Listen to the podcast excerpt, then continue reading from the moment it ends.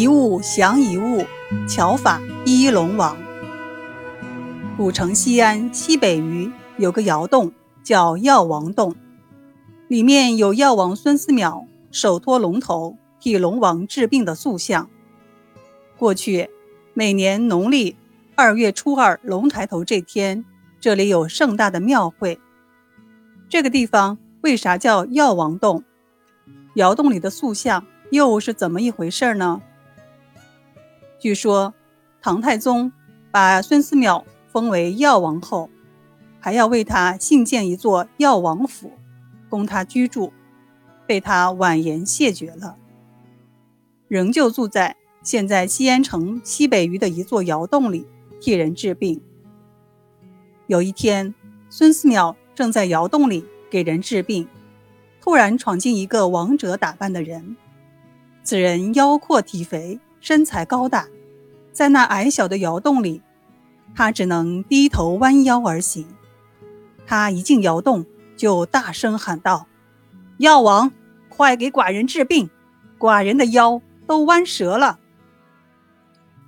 孙思邈看了他一眼，说：“请尊客稍等，待这些病人治完后，再给你治。”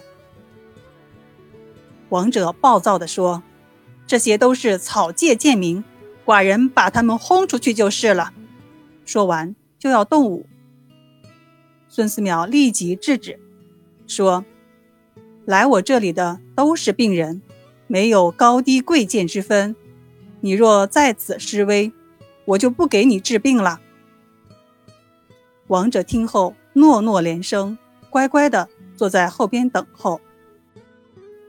孙思邈治完了其他病人之后，对这位王者说：“你是何异类？”重拾到来，王者见他识破了自己的面目，赶忙上前施礼说：“药王真神人也，寡人实非人类，乃上界私语之龙王也。”孙思邈听说他是龙王，就对他说：“你身为私语龙王，为什么不为人间及时播雨，致使今年久旱成灾，民不聊生？”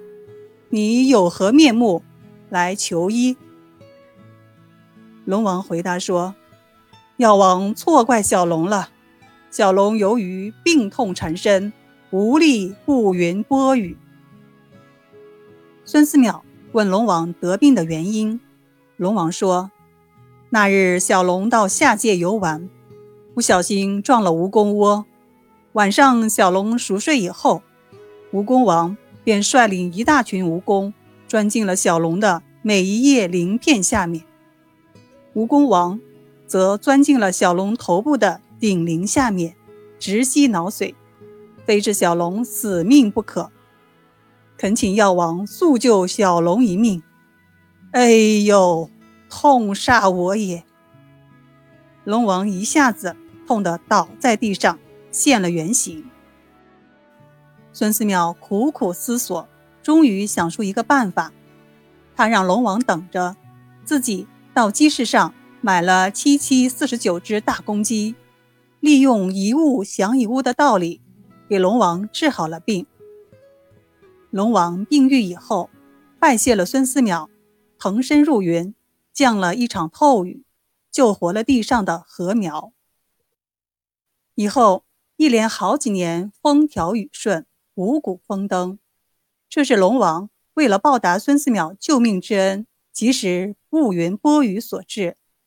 为了纪念孙思邈，人们把他住过的窑洞称为药王洞，并在窑洞前修建了药王庙，塑了药王替龙王治病的塑像。